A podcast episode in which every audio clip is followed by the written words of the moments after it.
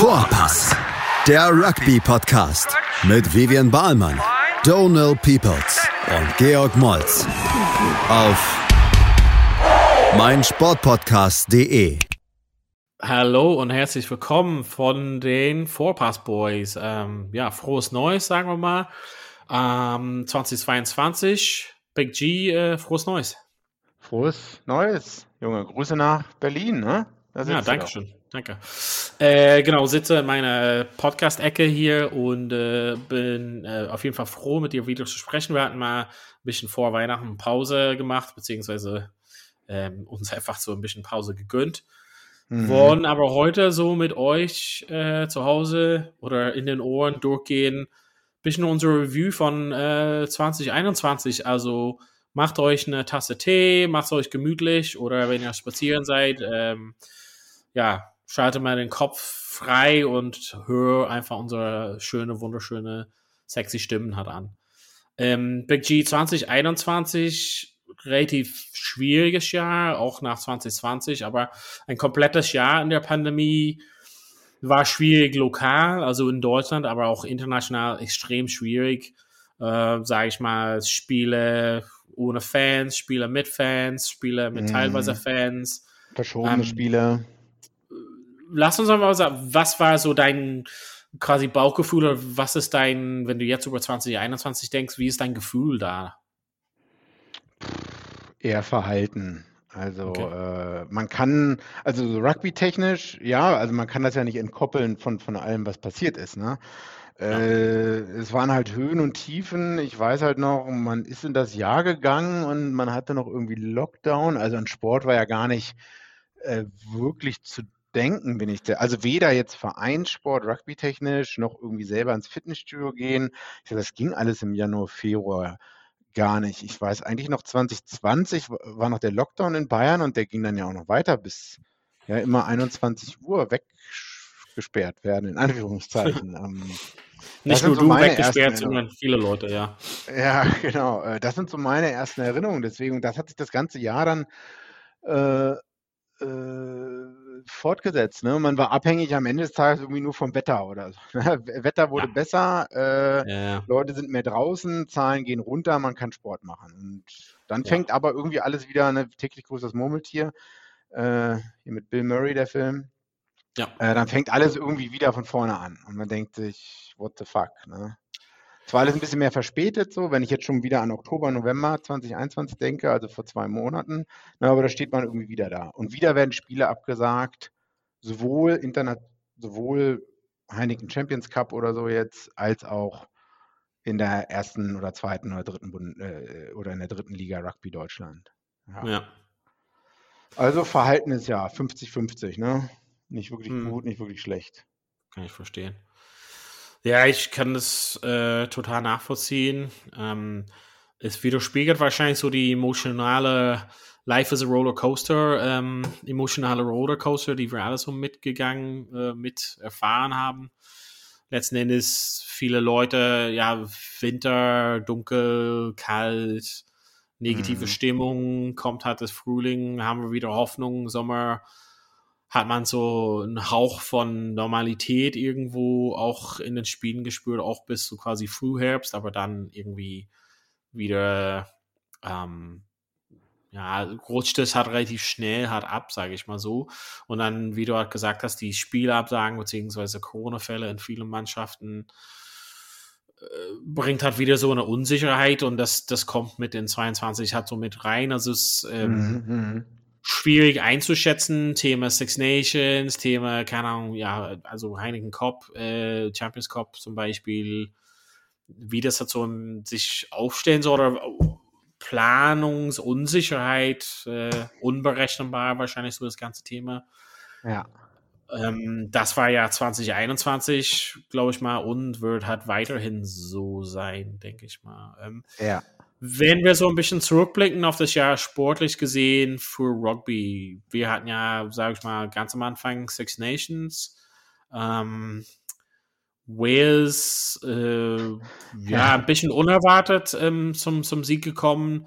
Ähm, hat man mehrmals so angesprochen, Thema rote Karten und solches. Ähm, aber trotzdem ist es halt so für sie unerwartet gekommen. Da hat keiner so groß damit gerechnet, oder?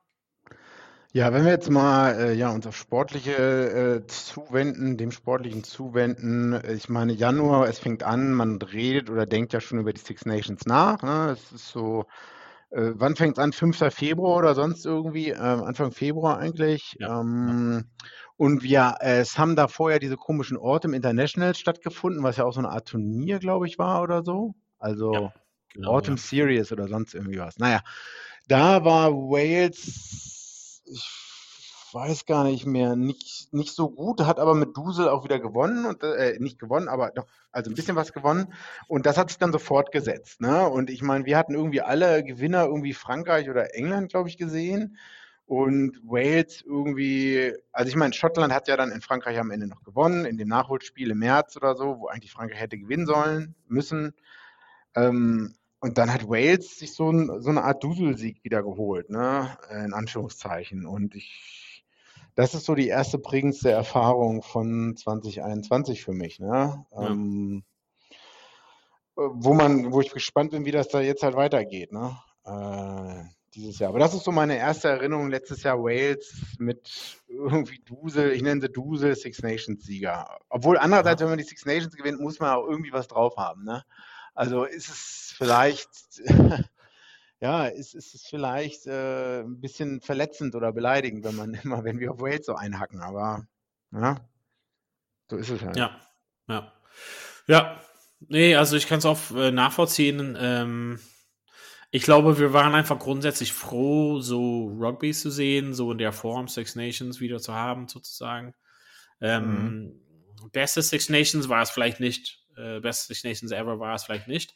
Aber wir haben, wir haben uns so doll darüber gefreut grundsätzlich. Und äh, ja, wir, wir haben so ein bisschen rumgehackt auf Wales grundsätzlich oder viele Leute haben das auch gemacht. Ja, ja, ähm, ja. Aber trotzdem haben wir es gewonnen. Ist eine gute Mannschaft, ist also grundsätzlich ein gute, gutes Team, gutes Trainerteam drumherum. Ähm, und ich glaube, dass sie hat, Wales ist so relativ konstant mit immer dabei. Also grundsätzlich, ja klar, so hier rote Karten und solches, aber Six Nations ist so, so ein Momentum-Ding. Das ist halt irgendwie so hauchdünnes, was so manchmal Spiele entscheidet, beziehungsweise Turniere entscheidet. Das haben wir ja mal sehr oft gesehen. Ähm, ein Versuch, ein mm. Drop-Goal, Kleinigkeiten. Ja, ähm, ja, ja, für mich, klar, schade, dass irgendwie so, irgendwie so viel darüber berichtet wurde mit Karten und solche, aber trotzdem grundsätzlich fand es halt gut, das wieder dabei zu haben. Ähm, wir hatten ja mal ganz intensiv das Thema äh, DRV äh, bei uns. Äh, natürlich haben wir relativ intensiv mit Vivian hat darüber gesprochen. Und ja, ich wollte es auch, ja, ich wollte es auch so ein bisschen sagen äh, vor einiger Zeit, dass es ähm, irgendwie bewundernswert ist, dass es halt irgendwie so einfach da war und genauso wieder weggerutscht ist und jetzt weiß man nichts mehr drüber. Und dass mir auch so aufgefallen ist, dass, dass es gibt so wenig, sag ich mal, deutsche Medien, also die darüber berichten. Wenn das halt quasi in einem anderen Land wäre, würde man also viel mehr darüber hören. Also ich mache vielleicht den Vergleich mit den Frauen äh, in Irland die relativ schlechte Bedingungen etc. hatten, ähm, um Rugby zu mhm. spielen. Mhm. Und das ist irgendwie so wieder so runtergerutscht, aber wieder auf, immer wieder aufgetaucht, weil die hat sich an den Medien gewendet haben, beziehungsweise auch offene Brief geschrieben haben an das ähm, mhm. IRFU und solches. Und hier in Deutschland ist es halt, keine Ahnung, das nicht, dass es niemand mehr interessiert, aber es ist irgendwie nie wieder was gehört. Nee, also, äh, wir hatten äh, wir hatten ja Vivian hier, die hat über ihre Erfahrungen und ihre Wahrnehmung, ihre Sichtweise gesprochen, was damals passiert ist. Und das Thema ist ja relativ hochgekocht in den Medien. Man weiß jetzt nicht genau, äh, was äh, stimmt. Es gibt Leute, die sagen, naja, man muss immer beide Seiten sehen. Äh, also es gibt DRV-Offizielle und dann gibt es auch Spieler und ich meine, hinter der Kulisse sind ja auch Leute an uns herangetreten und haben gesagt, ja, hm, hm, man muss alles so ein bisschen immer nur ähm, ein bisschen Grain of Salt. Ne? Bei jeder Aussage, egal von welcher Seite die jetzt kommt, muss man halt schauen, äh, was ist davon wirklich belastbar, was nicht, welche Vorteile hat die Person, die darüber spricht und so weiter und so fort. Und es ist halt nicht immer nur so rot-grün, ne? das ist halt schwierig. Aber das kann man auch nicht alles im Podcast besprechen. Leute wollen das nicht offen besprechen, das hatten wir auch schon bei anderen Themen. Ist halt ein bisschen schwierig, aber wie du sagst, ist ja alles im weiß nicht, April, Mai, Juni hochgekocht, weil dann auch ZDF, Spiegel, Süddeutsche Zeit oder so. Ah, und dann nach zwei, drei Wochen war alles wieder weg. Also ich weiß jetzt auch nicht, ich habe nämlich auch mal hier äh, gegoogelt, ähm, DAV, was so passiert ist, und die haben interessanterweise äh, einen Good Governance Beauftragten irgendwann, ähm, Good Governance Menschen beauftragt, und das ist der, ich gucke jetzt mal nach, äh, Henrik Lenkowitz. Ja, genau, der war in unserem Podcast mit dem. Und der war in unserem Podcast genau. und hat über, ähm, hat über Rugby in der DDR gesprochen. Ne? Ja, ja, und, ja. ja. Ähm, der ist jetzt, ja, ich habe vorhin noch nachgeschaut. Ja, genau, der ist ja äh, quasi als Unabhängige da reingeholt worden, aber dann, also habe ich nichts weiter, also das ist ja mein letzten Stand, dass jemand sozusagen unabhängig reinkommt, aber seitdem nichts weiter. Mhm. Vielleicht habe ich mich nicht tief genug da rein, aber das ist also die Sache, wer beschäftigt sich da tiefer mit? Wir sind ja deutsche Rugby-Medien in sich. Ja, also nicht, ähm, nicht nur, aber wenn, wir wissen ja gar nichts mehr drüber. Äh, das ist ja vom 24.06. Ne? Äh, Henrik Lenkowitz ist Good Governance-Beauftragter. Ähm, äh, beziehungsweise der ist es eigentlich schon seit 2019, steht hier. Ähm, und man kann den Menschen über eBay erreichen. Vielleicht müssen wir auch nochmal nachfragen. Aber ich habe jetzt auch keine Meldung mehr gesehen. Ich weiß auch nicht, was mit dem Deutschen Rugby-Tag ist, was mit den Geldern ist und wie da abgestimmt wird. Davon kriegt man halt und zu, zu wenig Leute wollen noch drüber sprechen. Ne? Das muss man halt auch sagen. Ne? Da verfolgen dann auch wahrscheinlich Landesverbände haben ihre eigene Sichtweise, eigene Vereine haben ihre eigene Sichtweise und so weiter und so fort. Und ähm, weiß nicht, das alles aufzuarbeiten im Podcast wird wahrscheinlich schwierig, sage ich mal so. Ja, ähm, ähm, ja, dann machen wir einfach so eine Notiz für uns grundsätzlich. dass das war in einem Jahr, aber vielleicht für weitere Vorgehen beschäftigen wir uns vielleicht äh, nochmal ein bisschen tiefer damit, können wir halt auch mit unseren mhm. Kontakte wieder anknüpfen. Ähm, was gab es halt noch so? Es gab schon einige, sag ich mal, zurück zum Sportlichen, tolle Spiele, Heineken Champions Cup, äh, Premiership Rugby, ähm, Harlequins überraschende Weise ähm, von absoluten schlechten Start in, in, dem, in der Saison zur Sieger geworden hat, nach, nach dem ähm, 0 zu 28 Rückstand. Ist das richtig? Ja, genau. Wenn wir mit Premiership anfangen, ich glaube, Harlequins haben es gerade noch so unter die Top 4 geschafft, wenn ich die waren, haben auf jeden Fall nicht die Liga gewonnen, wenn ich der Meinung bin. Also Liga gewonnen, Minor Premiers nennt man es ja eigentlich immer, so kenne ich es halt. Ne? Äh, ist ja nicht so wie in der Bundesliga, das, oder in der Fußball-Bundesliga, dass am Ende der Erste gewinnt, sondern dass, dass es ausgespielt ja. wird zwischen den ersten vier, ja, ersten vier. Und ich ja. glaube, Harlequins hat im Semifinale 0 zu 28 hinten gelegen und dann noch das Spiel gewonnen. Äh, und das war, glaube ich, ähm, das war wirklich das Highlight so ein bisschen der Premier, eins der Highlights der Premiership letztes, letztes Jahr. Äh, ja, letztes Jahr in, in der Rückschau. Und keiner hat es ihnen zugetraut. Ich glaube, das ist auch erst der zweite Titel, ähm, den die überhaupt gewonnen haben. Ähm, ja, ich meine, die hatten irgendwie zwischendurch ein Tief und haben den, den Coach, der eigentlich immer England Assistant Coach war, dann rausgeschmissen, mehr oder weniger über Nacht. Und dann von da ab ging es, glaube ich, bergauf. Ja. Ja, Paul Goster war halt quasi, aber, ja, genau. Das ja, war Paul eigentlich große, ja, große Nachrichten, dass er so, sag ich mal, so schnell geschafft weil er ja. eigentlich hoch, ja, so hoch gelobt wurde und dann rausgeschmissen wurde und dann ja bei Italien gelandet ist relativ schnell. Also es war ein bisschen Whirlwind. Mhm, mhm, mhm. Genau, genau, genau, genau. Ja, aber das war, glaube ich, wenn wir so die erste Jahreshälfte betrachten, ich meine, Toulouse, Heineken Cup gewonnen und so weiter und so fort. Äh, waren ja viele französische Teams drin, die auch recht weit gekommen sind und Toulouse war ja schon auch einer der Mitfavoriten, sag ich mal so. Ne? Wohingegen das bei Harlequins war es, glaube ich, äh, jetzt nicht so. Ne? Hm. Ähm, dass die halt gegen Exeter am Ende, glaube ich, gewonnen haben, was ja auch, das Finale war ja auch nochmal super spannend oder so. Ähm, das war nicht nur das Halbfinale davor, sondern auch das Finale gegen äh, Exeter ist ja auch 40, ähm, 38-40 für Harlequins ausgegangen. Also das war bestimmt eins der Highlights und besseren Spiele. Ich meine, wir schauen ja manchmal nicht so oft auf Premiership. Hast du das Gefühl, jetzt ein bisschen mehr, weil es auch ein bisschen spannender vielleicht geworden ist und so, aber ähm, so normale Ligaspiele gucken wir jetzt auch nicht so oft und reden wir auch wirklich nicht so oft drüber. Manchmal ja, manchmal weniger, ne? aber das ist so das, was ich in der Rückschau, was mir auf jeden Fall in Erinnerung geblieben ist. Mhm. Ja. Ja.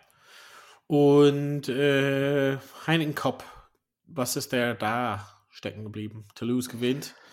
All, ja, Fran All French Final. Äh, genau, da denke ich noch an die Semifinale zurück und zwar dein Freund äh, Ronan, ne? Ich meine, irgendwie cooler Typ, ne? Immer noch äh, Assistant Coach bei Crusaders, da äh, zwei, drei Jahre alles gewonnen.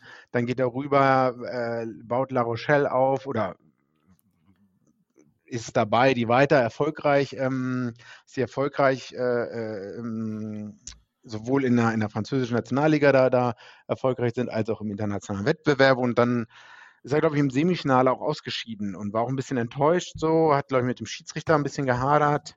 Aber auch die Mannschaftsleistung war, glaube ich, nicht so toll. So Wills gelten und so ist mir noch in Erinnerung hm. geblieben. Ja. Ja, das Finale war ja gegen Bordeaux, oder? Äh, nee, Finale war La Rochelle. Ähm. Ah, sicher? Ja. Nee, ich dachte, der ist. Äh, da muss ich mal nachschauen. Da bohren wir nach. Aber ja, grundsätzlich hast du es ja ein bisschen erwähnt. O'Gara, ah, ähm, Rochelle, ja. großer Freund von mir natürlich.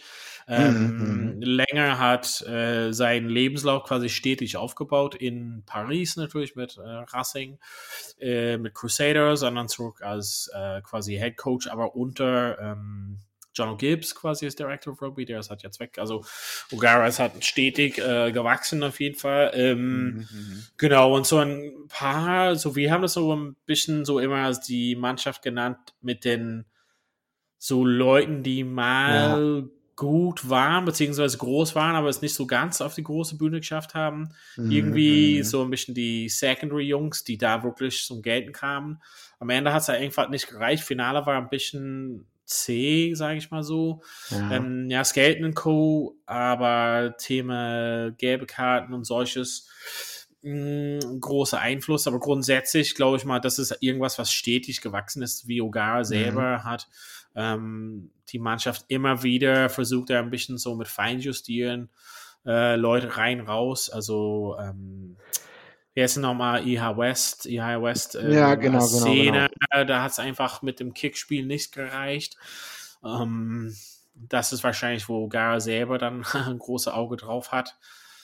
Ähm, aber man sieht halt jetzt, dass es immer so stetig da ist, also so ein bisschen kocht vor sich hin, ziemlich gut, glaube glaub ich mal. Und ähm, immer wieder probieren die halt neue Leute ranzuholen. Ich glaube, dass es halt äh, dass er auf den Level gebracht hat, um, um diesen großen Push, also im Finale zu sein, ne, ist es, was er selber kennt mit Monster zum Beispiel 2000 und wahrscheinlich 2002 Finale äh, verloren, aber dann in 6 und 8 dann gewonnen. Vielleicht muss man mal eins verlieren, um dann wieder zu gewinnen und Mhm, mhm, ich glaube, das ist irgendwie so kurz davor, so eine große Macht zu werden. Also für mich fehlen halt so ein, zwei Leute auf dieser europäischen Level. Ist ein bisschen schwieriger mit Corona und solches, ähm, das komplett auszuwerten. Aber für mich fehlt so ein, zwei Leute da auf den absoluten krassesten Niveau, also dabei zu bleiben. Aber das ist halt eine Top-Mannschaft. Aber ich glaube, wir können auch einiges über Toulouse halt sagen. Das ist halt auch eine Mannschaft, die ja komplett verloren war und dann wieder, wieder on top. Also ist ein bisschen wie eine Nationalmannschaft. Zeitweise weg vom Fenster und dann wieder tada, dann sind die halt da und dann merkst du halt, alter Falte, was haben die für so ein Fließband mit Jungs auf ganz viele Positionen. Ne? Also ja, es ist halt ja. ähm, beeindruckend. Ja, was ich auch noch sagen wollte, äh, kannst du noch an das äh, jetzt nochmal äh, Quarterfinale zurück? Ähm, Exeter Chiefs gegen Leinster. Ja, kann ich 22, 34, wo Lenzer eigentlich am Anfang richtig schlecht aussah, ja. glaube ich. Genau, ja. Und man dachte, wow, wow, das wird hier Exeter, äh, die zwar auch nicht mehr in Topform waren, aber das wird Exeter nach Hause fahren. Aber dann kam Lenzer, glaube ich, richtig zurück. Ja. Ähm, hatte dann aber, glaube ich, äh, wieder, wiederum gegen La Rochelle im Halbfinale Ja. wirklich keine Chance, auch vom, von der, vom Forward-Pack her, wenn ich mich so richtig Ja, die wurden halt total dominiert, weil deshalb wusste ich, dass La Rochelle im Finale ist, weil die Ja, im ja. Halbfinale Skaten hat absolut dominiert, Leinster, und da hatte die einfach Mhm. keine Antwort drauf. Und das kennen die ja von der Zeit gegen Saracens. Es gab auch im Finale, ich war im Newcastle vor ein paar Jahren, habe im Finale gesehen, wie auch Skaten für Saracens quasi, dass Mhm. Leinster auf ihnen keine Antwort hatten. Mhm, mhm, mhm. Ein Spieler, das macht's halt aus, aber wie gesagt, für das ein, zwei Spiel, aber irgendwann brauchen die noch was dazu. Aber genug über Toulouse und La Rochelle geredet ähm, und ein bisschen über Leinster. Machen wir eine kurze Pause, ähm, holen kurz Luft und ihr ähm, könnt auch zu Hause nochmal eine Chance nehmen, äh, ja, genau, die Werbepause zu genießen mit äh, einem Kaffee oder sowas und wir sehen uns gleich in Teil 2 bei Vorpass. Herzlich willkommen zurück zu Teil 2 von unseren 2021 Vorpass Review der Saison slash Jahr. Ähm, wir haben einige schon durchgesprochen. Vielleicht kommen wir eher zum Thema Lions Tour. Ähm, Ja, die Frage, was wir uns vielleicht im Vorausgestellt haben, ist es so richtig, das vorzuführen ohne Zuschauer? Nimmt das ein bisschen was weg von der gesamten Magie dahinter? Ähm, und am Ende Bilanz war, ist es enttäuschend gewesen oder war das zum Beispiel so zu erwarten? ähm, also erstmal eins der Lowlights des Jahres für mich, weil die Erwartungen so hoch waren und man sich so darauf gefreut hat. Wir haben bestimmt schon, wir haben schon ein Jahr vorher darüber geredet. Wir haben bestimmt drei Folgen gemacht mit potenziellen äh, Lions-Startern und wer dahin, ne, fliegt Johnny Sexton hin oder nicht oder Finn Russell oder XYZ und äh, da kann ich mich an mehrere Folgen erinnern. Äh, das heißt, das Thema ist ja schon präsent und es passt ja immer ganz gut auch mit alle vier Jahre World Cup und dann zwei, immer dazwischen nach zwei Jahren ist dann immer die Lions Tour, was halt super reinpasst. Wir so. Weil für mich, vielleicht für dich ist es anders oder so, aber Six Nations ist für dich ein mega Highlight, aber das Six Nations ist halt jedes Jahr. Und das Lions-Ding ist halt nur alle zwölf Jahre ein Land oder so. Ne? Und gerade Südafrika ist, denke ich, am meisten, wie man auf Englisch sagt, äh, most hostile. Also ich glaube, die Fans sind dann nochmal, auch wenn man sagt, hier Rugby-Fans, Ehre, bla bla bla und alle sind beste Kumpels und so. Aber ich glaube, die Atmosphäre ist in Südafrika für jedes ausländische Team, jetzt gerade British and Irish Lions oder auch ähm, Neuseeland oder Australien, ist in Südafrika nochmal eine Nummer krasser. Und deswegen ist es da sehr schwer zu gewinnen und da sehr, schwer- sehr schwer zu spielen. Bin Ja. ich der Meinung. Naja. Ähm, und dann wird natürlich fanmäßig viel weggenommen. Äh, ich, aber ich muss sagen, ich war froh, dass es, dass er trotzdem hingeflogen wurde, trotz der recht angespannten Situation da, weil die Diskussion war ja entweder ganz absagen oder es hieß ja kurzzeitig auch, es wird in England und Irland gespielt oder ja. British ja, Isles und Irland. Ne? Da, es gab, wir hatten, glaube ich, sogar in unserer WhatsApp-Gruppe haben uns oder uns haben Leute Sachen geschickt, wo schon die Spielorte in England feststanden und so. Ne? Kann ich mich noch dran erinnern. Ja, so. ja, das ja. ist nach dem Motto, das wurde jetzt geleakt und das ist schon eigentlich sicher. Und da dachte ich auch so, naja, also eigentlich ist so eine Tour, der Name kommt schon von der ne, Tour, du tourst woanders hin und so. Ne? Es sind halt British and Irish Lines, die Tourists, die woanders hingehen. Und ich hätte es mir natürlich auch angeguckt, wenn es zu Hause gewesen wäre, aber das da wahrscheinlich vor Fans. Äh, aber am Ende hat es dann doch nicht geklappt und es war in Südafrika. Und ich dachte eigentlich, es ist gut, aber man hat ja schon gesehen, leider die Clubteams hatten wenig dem entgegenzusetzen, den British and Irish Lions, obwohl es ja, ja. die, ja. die Second String Tier, ne, es gibt ja einmal Midweek Test Team und einmal das, das eigentlich, nur hast ja 40 Leute oder 38, ich weiß nicht, 37 Leute. Und bei einigen ist ja schon klar, die werden wahrscheinlich nicht in der Start 15 oder in der 23 für die Testserie sein, sondern die sind eigentlich nur dabei. Das ist so wie der dritte Ersatztorwart beim Fußball. Die sind einfach nur dabei ähm, und die müssen äh, gute Stimmung jetzt verbreiten und dürfen auch keine Assis sein, werden dafür aber unter der Woche mal ähm, ein, zwei Spiele gegen die Clubmannschaften haben. Und die Clubmannschaften, ein Spiel ist, glaube ich, ausgefallen sogar. Dann wurde noch irgendwas verschoben und ähm, irgendwas verschoben. Das war schon ein bisschen komisch. Äh, ja, und irgendwie die Spiele an sich, wenn wir jetzt mal auf das, das, das Wichtigste kommen, ich weiß ja nicht, wie du es siehst, aber die Spiele an sich waren ja auch enttäuschend, bis Finn Russell eingewechselt wurde im dritten Spiel, glaube ich. Ähm, da, oder hat er gestartet, weiß ich gar nicht mehr. Das war, glaube ich, das Einzige. Gewechselt relativ schnell, weil äh, Bigger sich verletzt hat. Verletzt hat, genau. Das war, glaube ich, das Einzige, wo, wo Finn Russell kommt rein in der zehnten Minute und macht irgendwie so, ein, so ein noch nicht mal Crossfield-Kick, sondern einen Seitenkick oder so zum Wing oder sonst irgendwie so. Irgendwas total Verrücktes, wo du denkst, wow, uh, now it's on. Ja. Uh, das war so mein Highlight. Und der Rest der Spiele war ja wirklich so, puh, Kick-Tennis und noch nicht mal für, ja, vielleicht gibt es einige Puristen, die sagen, ja, das ist ganz cool, aber es war halt keine Werbung fürs Rugby. Aber es gibt natürlich auch Leute, die sagen, ja, Rugby ist halt brutales Rasenschach und solche Spiele muss es auch geben, aber äh, weiß ich nicht. Äh, von daher Lions Tour enttäuschend. Na? Ne? Ich weiß ja. nicht, wie siehst du es? Ähm, ich ähm, finde äh, persönlich, dass es irgendwie ein bisschen damit zusammen zu tun hat, äh, dass die Fans nicht dabei waren, also keine Zuschauer. Mhm. Ähm,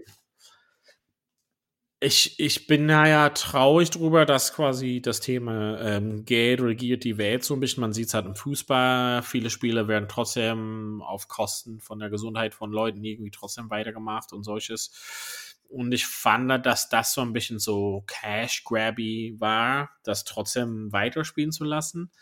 Ähm, mhm. Besonders Südafrika, es hat echt äh, schlechtes Timing irgendwie. Ähm, wenn man jetzt auch noch sieht, quasi wie die Clubmannschaften Probleme hatten in Südafrika. Ich glaube, das war nicht so das richtige Signal, aber es war wahrscheinlich sehr persönlich da, meine Meinung. Ähm, ich fand das Rugby, also die Spiele selber, kann ich mich kaum dran erinnern, weil ich die ziemlich schlecht fand. Ähm, hm, hm, hm. Es ist nicht irgendwie so hängen geblieben, so mit wow, krass, das ist äh, ja ein Spiel für Jahrzehnten.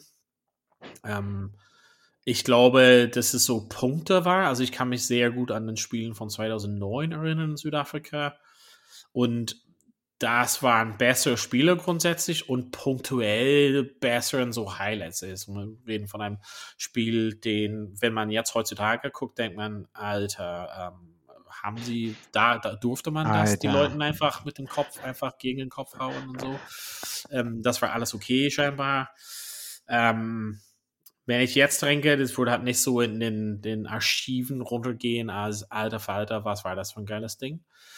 Ähm, das verbunden mit war es das wert, das zu spielen, sozusagen.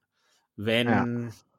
wenn das, wenn die Spiele uns mehr geboten hätten, hätte ich das anders gesagt. Die Testspiele an sich waren gut, also ohne Frage. Das drumherum war, äh, kannst du in die Tonne kloppen.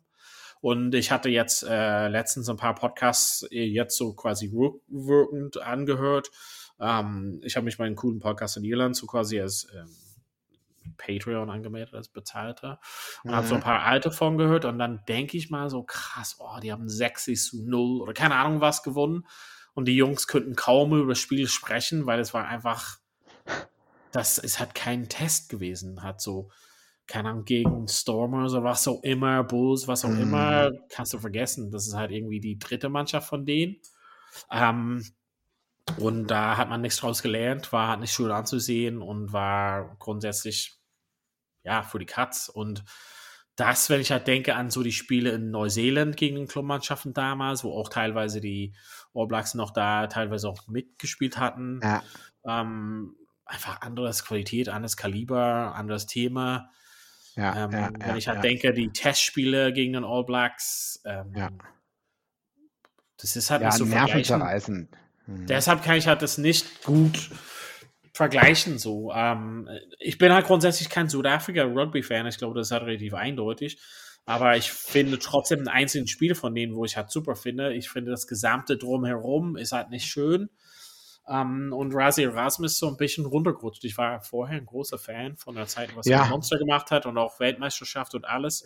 Ja. Und ich finde, dass er wieder die Identität so in die Mannschaft reingebracht hat und ich bin halt ein großer Befürworter. Aber ich bin mir halt nicht so sicher, ob ich dann. Ja, ich bin so ein bisschen abgeneigt von dem Gesamten, ehrlich gesagt. Also es ist so nicht mehr so, womit ich sage, ah ja, geil, ich bin stolz zu sagen, ich bin Rugby-Fan, wenn ich sowas halt noch sehe und was noch dazu kommt. Ich, das war halt sehr, sehr schwierig für mich. Genau, äh, das Video eigentlich, ich meine, das war so skurril, dieses Stundenvideo nach dem ersten oder zweiten Test, nach dem ersten Test, glaube ich, ne? Wo er sich da hinsetzt und irgendwie so 50 Fehlentscheidungen anspricht. Und alle, alle Leute in südafrikanischen Pod oder südafrikanische Gäste in irgendwelchen Podcasts meinten so, ja, ähm, ist vollkommen okay, dass der das macht, ne? Das, da hat er alles Recht zu. Und so, dann denke ich so, Alter, habt ihr Lack gesoffen oder so, ihr Vollidioten? Ähm, äh, ja, das kann man, das kann man privat mit den Refs ansprechen. Das wird auch, glaube ich, bei World Rugby, das wird immer so eine Review gemacht oder so, ne? Und Ref macht bestimmt auch Fehler oder so, aber so peinlich in die Öffentlichkeit zu gehen, ne? Und wie du ja. sagst, halt, sich da hinzustellen. Und was macht das auch mit Leuten, die Refs sind, ne? Also ja. wer will denn da noch Referee werden, ne? Alle reden hier immer von, ähm, weil ich meine, das, das hat ja auch ein, Impact auf Leute irgendwie im Breitensport hier. Äh, wer will sich denn da noch hinstellen in der vierten Liga oder in der zweiten Liga in Deutschland und dann noch Referee werden, wenn, wenn da halt so eine Videos rauskommen oder so? Ähm, total peinlich und da bin ich auch vollkommen bei dir. Äh, ja. Weiß nicht, da eine Menge Respekt verloren. Ist schwierig auch mit Südafrikanern drüber zu reden. Ähm, pff, da ist das Einsicht, ist da also ich war echt überrascht in so anderen Podcasts, wie Leute sagen, egal ob das nun Spieler oder Trainer oder was auch immer, was das für Leute war, ja, Rassi hat da eigentlich vollkommen recht und so. und der, der, der hat, ja, war vollkommen okay, dass der das macht und ich, mir fällt beinahe der Löffel aus dem Mund, wenn ich das gehört habe oder so. Hm. Ja, das, das kommt noch dazu, zu dieser überhaupt enttäuschenden, ne? Dazu noch die Diskussion, ich glaube, der vierte Offizielle war auch noch Südafrikaner. Da gab es dann ja auch Diskussionen, ne, dann, ob der dann überhaupt ähm, voreingenommen oder unvoreingenommen sein kann oder nicht und so weiter ja. und so fort. Ja. Naja, okay, also eigentlich abhaken. Nächste Lions Tour 20. Ja. 25 nach Australien. Ähm, dann kommen wir zu einem Thema, so ein bisschen Südhemisphäre Rugby, was wir halt noch dazu haben. Wahrscheinlich so ein großer Highlight für uns allen.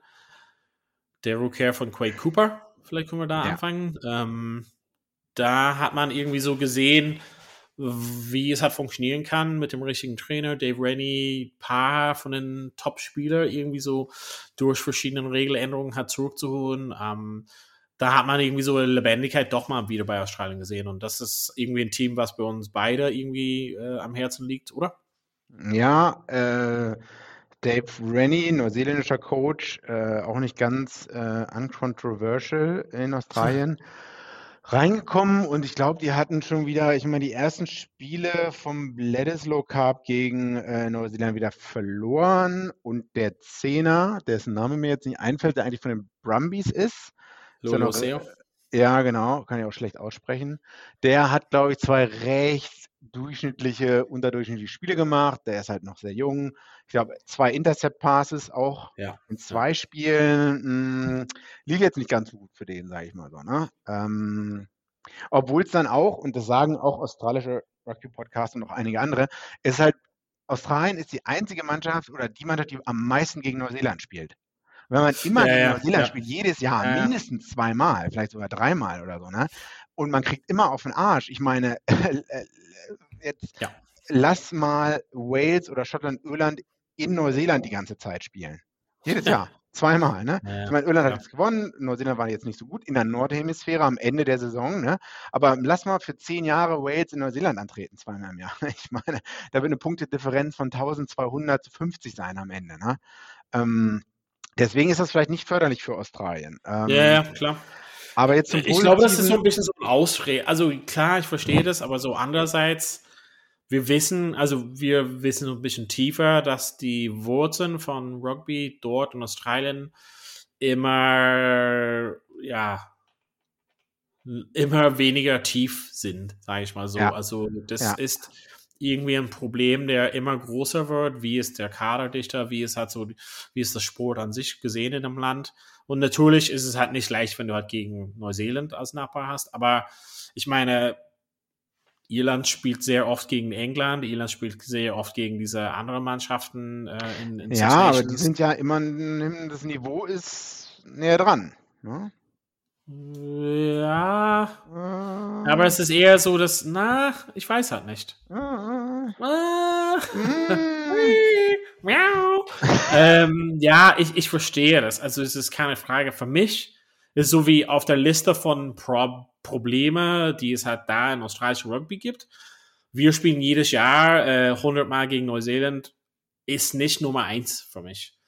Ja, wir okay. als Nation haben eine große Schwierigkeit, wie Rugby überhaupt in Australien gespielt wird, ja, beziehungsweise okay, ja, wahrgenommen wird. Okay, das ist halt viel höher und da muss man halt ansetzen und zum Beispiel in Südafrika hatten die das Problem, die Mannschaft ist schlecht, die haben so keine Identität. Razi Erasmus kommt zurück und sagt, hey, wir wollen so und so spielen, das ist unsere Identität, so spielt Südafrika.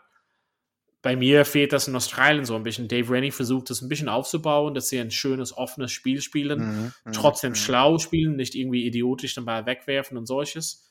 Aber die neigen dazu, oft nicht das Personal dafür zu haben. So. Und ja, ja, wenn du äh, siehst, was für einen Unterschied das macht, wenn man drei, vier, fünf Spieler da reinbringt, ein Drittel der Mannschaft einfach viel bessere positionelle Spieler da reinbringt, dann würde ich mal sagen, dann würde ich halt mehr dran setzen zu sagen, wie behalte ich die Leute im Land, wie behalte ich die Leute in der Nationalmannschaft, mhm. wie mhm. sorge ich dafür, dass sie halt klar nach Frankreich gehen können und spielen können, aber trotzdem zur Verfügung stehen für die Nationalmannschaft und wie sorge ich dafür, dass mehr von solchen Leuten auf der Fließbahn hat rauskommen. Also guck dir mhm. mal Frankreich halt an. Es ist okay, ein bisschen weg vom Fenster zu sein, aber jetzt sind wir wieder da und Zukunft sieht gut aus. Das ist nicht ja. so in Australien. Das ist ein großer Impact als, boah, es ist schwierig gegen Neuseeland zu spielen. Nur persönliche Meinung.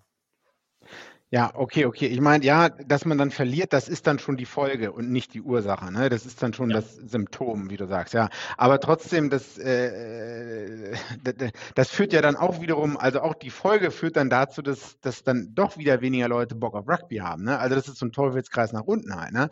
Du hast ja, zu wenig ja. Spieler, du hast zu wenig gute Spieler im Land, Qualität deiner Super Rugby Competition leidet, die Qualität deiner Nationalmannschaft leidet, du verlierst gegen Neuseeland die Leute sehen das, es fangen dann noch, und dann fängt es wieder von vorne an, es fangen noch weniger Leute an, sich für Rugby zu interessieren und zu spielen überhaupt. Ne? Ähm, wir, wir, waren ja, wir waren ja da und wir, wir, können ein bisschen da rausholen, aber wir waren ja da und es war schon extrem schwierig, Rugby zu sehen. Also klar, ja. kannst du halt live, live gehen und solches, aber ähm, so im Fernseher war es halt, wir, wir, sind in die Kneipe gegangen und dann haben sie es jetzt so leicht geändert, aber äh, da sieht man schon, dass man die Interesse der gesamten Bevölkerung wieder aufstocken muss, ne? Genau, ne? Also es ist AFL und Rugby League, wir haben ja schon dutzendmal darüber geredet, das wird auch nicht weggehen in, in nächster Zeit. Aber wenn wir jetzt nochmal zurückkommen, ich meine, das Highlight, jetzt reden wir, jetzt sind wir, glaube ich, wieder schon so negativ. Äh, Quaid Kuba kam zurück, zwei Spiele, äh, ja. gewonnen gegen Südafrika, zwei Spiele. Und das war, glaube ich, äh, unglaublich wichtig. Ne? Gegen den World Champion Südafrika die ähm, nicht mit der schlechtesten Mannschaft eigentlich ja, da waren. Ja, ja. Gegen, also nicht irgendwie gegen eine Kacke Südafrika, sondern wirklich ja, ja, enges Spiel, glaub, gutes Level. Genau, und man dachte dann so, na, das eine Spiel, ja, kann man gewinnen und dann noch das ne, Backup dann eine, eine Woche oder zwei Wochen später nochmal zu gewinnen oder so. Und dann das Quaid Kuba halt einmal den wirklich den Straftritt oder Erhöhungsversuch am Ende verwandelt. Ne? Das ist halt der goldene Moment. Ja. Ne? Straftritt, ja. Äh, und dann nochmal das Spiel gewinnen. Und ich glaube, gegen Argentinien haben sie dann auch gewonnen. Ähm, gut, Neuseeland hat, glaube ich, die Rugby Championship immer noch am Ende gewonnen. Ja, klar. Äh, ja. Und aber was dann später dann rausgekommen ist, dass alle, wie alle, dann kam ja die Tour nach hm, zur Nordhemisphäre, Autumn Internationals, ja. wo traditionell die meisten Südhemisphäre-Mannschaften dann in Norden fliegen und so weiter und so ja. fort. Und dann hieß es ja auf einmal, Quade Cooper muss zu seinem Zweitliga-Club nach Japan zurück und auch Samu Kerevi. Und das war ja eigentlich schon die Achse, die, ne, die 10-12er-Achse, ja. die in, in, in dieser Rugby Championship da erfolgreich dazu ja. beigetragen hat, ja. die Spiele ähm, zu gestalten. Das war, glaube ich, eine herbe Enttäuschung. Und ich glaube, da gab es dann auch intern Verwerfungen und so. Der eine äh, Head of Sports oder Director of Rugby, Scott irgendwas, hat dann auch soll gesagt haben, das habe ich in einem anderen Podcast. Äh, ja, äh, Johnson, ja. Ja, genau. Der meinte dann so, ja, hier Quaid, also musst du überlegen, wenn du jetzt wieder gehst oder so, dann wirst du nie wieder für Australien spielen können. Soll er gesagt haben, das wurde jetzt, glaube ich, nicht richtig aufgelöst. Naja, vielleicht Ja. ein bisschen Missverständnis, keine Ahnung. Auf jeden Fall, ja, war das so, ne? Viel Licht und viel Schatten, ne? Ja. Ähm, Du, du hast dich ja ein bisschen angesprochen, die äh, kommen wir so vielleicht zum, zum Herbstspiele äh, vielleicht ein bisschen auch so anzuschneiden. Ähm, wir haben so ein bisschen über Frankreich schon erwähnt, also mit Toulouse und die, die Spiele da reinkommen. Ich glaube, hat ähm, die Südhemisphäre in, in Herbst Internationals waren halt quasi die verlierende Mannschaften oder die, die Mhm. am verloren, am meisten so, so verloren haben in dem Sinne. Und die Nordhemisphäre haben am meisten überrascht, beziehungsweise am meisten gewonnen. Und daraus picken wir vielleicht irgendwie Irland und Frankreich, ähm, weil die beiden gegen Neu Neuseeland äh, gewonnen haben. Aber trotzdem würden wir halt nicht sagen, ah Gott, äh, die Welt geht unter für Neuseeland, ne? Nee, auf keinen Fall. Ähm, ich glaube sogar vor 2009 ist was Ähnliches passiert. Das war genau zwischen den beiden Jahren auch wieder. Ich glaube, da äh, war Neuseeland auch nicht, entweder war es 2009 oder 2013. Also irgendwann zwischen den Weltmeisterschaftsjahren. Ne? Und dann hat Neuseeland so ein bisschen so ein Tief, äh, vielleicht nicht die richtigen Kombinationen und so weiter und so fort, hat man schon mal drüber geredet. Aber ich meine, niemand darf denken, dass, dass die abzuschreiben oder sonst irgendwas. Ne? Ähm, da wäre ich halt ganz, ganz, ganz, ganz vorsichtig und würde das auch nicht machen. Ich glaube, nächstes Jahr, wenn wir schon, äh, wir machen ja wahrscheinlich nochmal einen Preview-Podcast, ich glaube, dieses Jahr kommt es dann schon zum Zusammentreffen von England, Neuseeland. Ja, ja, Ähm, das bin ist halt aufgeschrieben. Ja, im Sommer. Bin ich, bin ich sehr gespannt äh, drauf. Also man äh, muss sehen, was hier, wie heißt er, Fossi, äh, Ja. Trainer von Neuseeland, da noch in petto hat. Aber das waren jetzt halt mal zwei Ausrutscher, in Anführungszeichen. Und Neuseeland hat zwar verloren und die haben auch nicht so gut gespielt. Und man kann ja auch sagen, Irland und Frankreich hatten die im Griff. Ja. Und die haben auch gut gespielt. Aber Neuseeland hat halt immer noch Punkte gemacht, ne? Also die haben immer noch. Ja, ja, nee, ähm, und gar keine Frage. Nee, also Will Jordan. jetzt, das war jetzt äh, nicht 20, 30 Punkte Differenz und so weiter und so fort. Ähm, ich glaube, ein Spiel war auch noch immer noch äh, fünf oder sieben Punkte auseinander, ne? Ähm, Ja, das ja. darf man auch nicht vergessen. Und das kann halt auch ganz schnell, wie wir es wissen, ne, dann das nächste Mal funktioniert der Chipkick von äh, Will Jordan oder so. Oder James Lowe ist nicht zum Tackle da, ne? Verpasst es wieder, sonst irgendwas, ne? Da ja. muss man halt aufpassen. Also ich glaube, halt, das ist halt nicht so vergleichen mit zum Beispiel ähm, was, 2012, 13, glaube ich mal, oder früher, wo Irland irgendwie kurz mal dran war an an Neuseeland mit einem Punkt verloren haben, mit einem Dropkick von Carter oder so, und dann die Woche danach 60 zu 0 irgendwie verloren haben oder so. Also Neuseeland kriegt meines Erachtens nie so eine Packung. Ähm, Aber das ist zu vergleichen mit so einer Packung für Neuseeland, wenn die überhaupt verlieren, sage ich mal, egal ob es 5 Ja, Punkte oder zweimal 50 Punkte. Es ist halt einfach, man, die verlieren halt nicht zweimal hintereinander und egal gegen wen das halt ist, ne? Ja, gut, das stimmt schon. Das, ja, zweimal hintereinander äh, war schon strange. Machen wir eine kurze Pause, äh, weil wir nochmal Nochmal Pause, Wahnsinn. Ja, ich brauche auf jeden Fall noch was zu trinken, ganz kurz. Okay. Ähm, und die Zuhörer zu Hause, die rufen mich ständig an und sagen, ich brauche noch eine Pause, das ist so viel Information.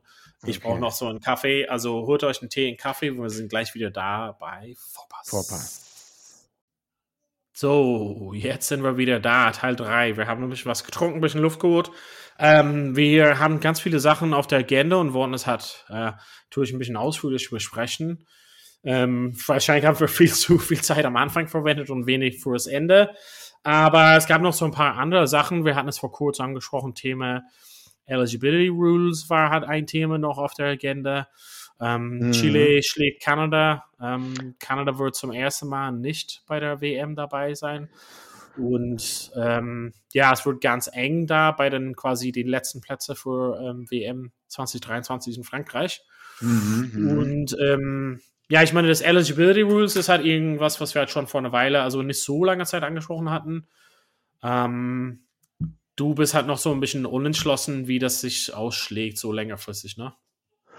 Ja, was, ne, ich glaube, alle haben es so ein bisschen gefeiert, äh, ne, hier gut für die Second-Tier-Nation, insbesondere natürlich Samoa, Fiji, Tonga, vielleicht auch Cook Islands zum Teil, ähm, dass die davon Vorteil haben.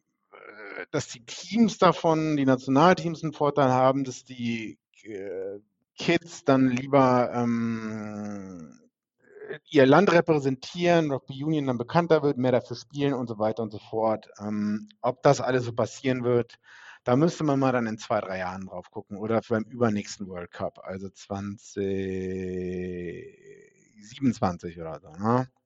Ich meine, ja, ich, ich will Charles Pietau äh, auf jeden Fall super gerne in seinem Nationaldress sehen und auch ähm, eine Menge anderer Leute, die in Frankreich oder in ähm, Frankreich oder in England ihr Brot verdienen. Ne? Das wäre halt schon unglaublich cool.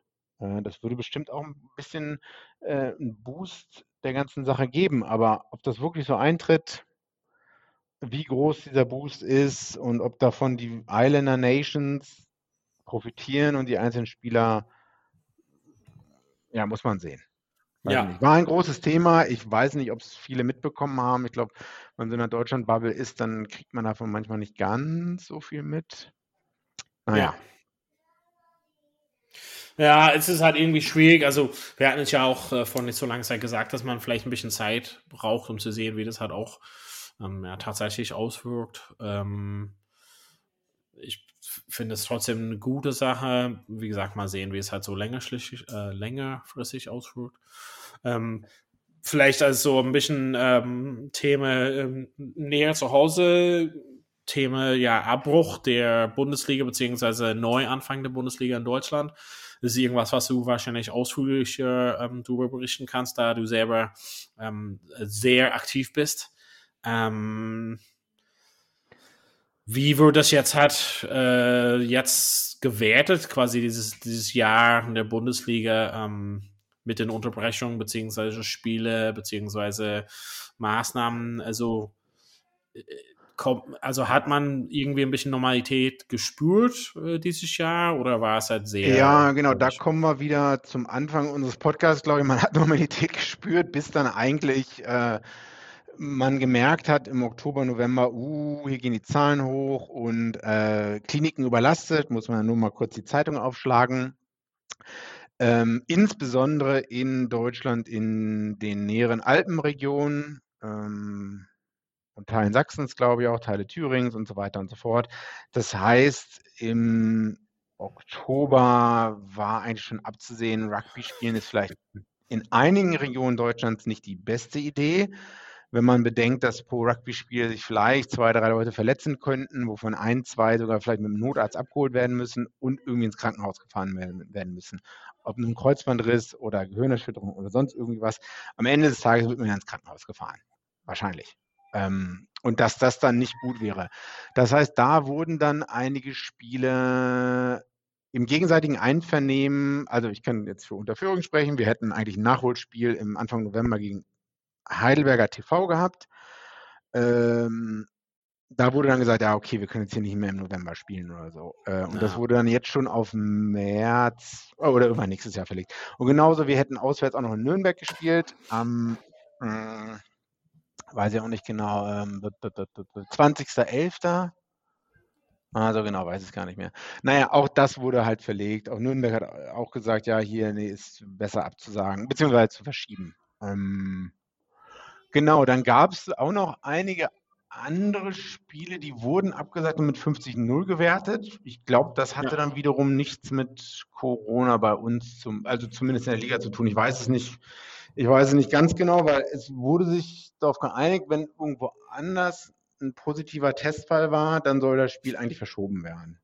Na, ne, also mhm. soll nicht irgendwer bestraft werden dafür, dass die jetzt am Mittwoch oder am Donnerstag irgendwie einen positiven Testfall haben beim Training und dann melden die das natürlich und dann würde das Spiel 50-0 gegen die gewertet. Das wäre ja ein bisschen unfair, in Anführungszeichen.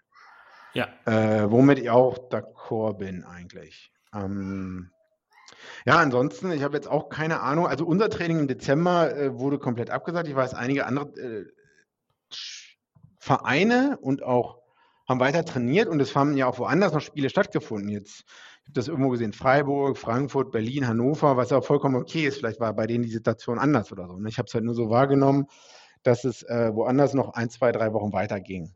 Ähm, das muss dann auch jeder im Rahmen ihres Bundeslandes, Kreises, was weiß ich nicht was, selber entscheiden. Ähm, aber die große Frage ist natürlich, also wir haben im Dezember nicht mehr trainiert. Ich glaube, einmal sollte es noch ein Training geben, so ein Abschlusstraining. Naja, da bin ich jetzt auch nicht mehr hingegangen.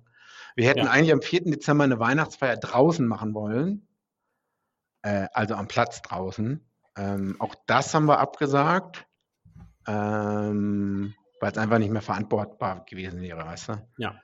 Äh, jetzt ist halt die große Frage, ich, ich weiß momentan gar nicht, ich habe mich jetzt aber auch nicht aktiv um das, ich habe mich nicht aktiv darum gekümmert. Ich weiß jetzt nicht, ob wir jetzt im Januar irgendwie trainieren oder im Februar, ähm, ob es in der Halle stattfindet, ob es mit 2G Plus stattfindet, ob es nur mit 2G stattfindet, ob wir irgendein CrossFit-Training machen oder ja, ob wir in der Halle irgendwie Basketball spielen oder ein paar Übungen machen oder ob wir sogar draußen auf Platz gehen. Meine Temperaturen sind jetzt noch gerade wieder hoch. Ja. Ähm, klar, wenn jetzt das erste Spiel Ende März ansteht, so am 26.03., da braucht man wieder sechs Wochen Vorlaufzeit eigentlich, ne? Ja, ja. Muss man ganz klar sagen, die Leute haben dann wieder drei, vier, zwei, drei Monate nicht trainiert und du, ja, du musst halt wieder reinkommen. Tackling, ein bisschen Fitness. Das reicht dann, das, damit erreichst du vielleicht bei einigen gerade mal so einen Minimumstandard. Vielleicht auch bei einigen ja. gar nicht. Ne? Und, und, nicht alle kommen auch sechs Wochen oder vier Wochen zum Training. Ja, ja. Woche, wir, wir können ja, ne? ja, wir können als Stand heute, das war halt auch das Lehrling aus 2021, wir können als Stand heute nicht prognostizieren, wann das tatsächlich losgehen kann, ob das 1. März ist oder 16. März oder 1. April. Also es halt war das mhm. Lehrling, das ist halt schwierig ist. Man muss sich so, so quasi auf Bereitschaft halten. Also ist grundsätzlich empfohlen, mhm. dass die Leute irgendwie natürlich fit halten, auch alleine oder machen halt natürlich so viel wie können im Fitnessstudio oder alleine unterwegs oder draußen und was auch immer. Ähm, das ist ja was befürwortet wird und das ist ja schwieriger als in der Mannschaft jeden Dienstag, Donnerstag, Freitag, was auch immer zu trainieren. Ähm, das ist aber, das ist der Fakt des Lebens gerade. Genau, genau, genau. Aber ich sehe halt, wie gesagt, im Norden sieht es wieder anders aus. Die, die, ne, hier, List hat gegen Hannover 78 noch Ende November gespielt und so. Äh, auch in der zweiten Bundesliga Nord, bei St. Pauli hat gespielt, ja. Ähm, ja, und die Impfquote ist natürlich in Niedersachsen eine andere als in, in Bayern oder so. Und dann muss man halt sehen, wie es da weitergeht. Also ich stelle mich darauf ein, dass ich eigentlich schon im März, April irgendwie auf dem Rugbyfeld stehe. Ja, kann ich mir vorstellen. Genau. Ich glaube, ich muss so langsam Schluss machen, weil ich höre, dass jemand meinen Namen ruft hat die ganze Zeit, mm, so in der mhm, Hintergrund, mm, mm. ähm, falls es nicht aufkommt. Ähm, aber gab es irgendwas anderes, was noch wichtig war für quasi das Review? Wir haben Siebener Olympia, also da kann ich selber wenig dazu sagen. Ich weiß ja, nicht, ich meine, wir beleuchten es ja jetzt auch recht wenig, Siebener. Ne? Muss man ja, ja, ich, ja. kann nicht alles gucken. Froh sein, dass wir halt überhaupt so viel decken können. Ja, ja, Aber ja, genau. ja dann glaube ich mal, dass wir halt erstmal so ein kurzes Review von 2021 geschafft haben. Äh, wir sehen uns bald wieder. Ähm, können halt nicht 100% sagen, ob es nächste Woche wieder ist mit einem kleinen Vorschau, was halt noch kommt, aber bald kommt Six Nations und solches, hoffentlich, ähm, Stand heute. Aber wir bedanken uns auf jeden Fall für die Unterstützung in den letzten äh, zwölf Monaten, Jahr. Ähm, sind sehr froh, dass ihr euch zu Hause immer uns Feedback gebt und äh, genau uns äh, ja, Daumen hoch grundsätzlich äh, gibt. Und Big G, natürlich ist mir einfach eine Ehre mit dir so wochenlich. Ja, fünftes Jahr ist das, äh, 2018 haben wir angefangen, jetzt fängt das fünfte Jahr an, ne? Ulala. Ich weiß, Dann, mit mir ist es manchmal schwierig. Ich bin, ne, für unsere Hörer, ich bin halt äh, die Loose Cannon, die manchmal hier einmal im Pod komplett vergessen, kommen immer zu spät und so. Und mit mir ist es natürlich auch schwierig. Äh, deswegen äh, weiß ich das zu schätzen, Donald, dass du da so verständnisvoll bist. Alles gut. Dann sagen wir hiermit Tschüss. Äh, vielen Dank, frohes Neues, guten äh, Start in das Jahr und äh, bis bald wieder bei Vorpass. Vorpass. Vorpass. Der Rugby-Podcast mit Vivian Bahlmann, Donal Peoples und Georg Moltz auf meinsportpodcast.de.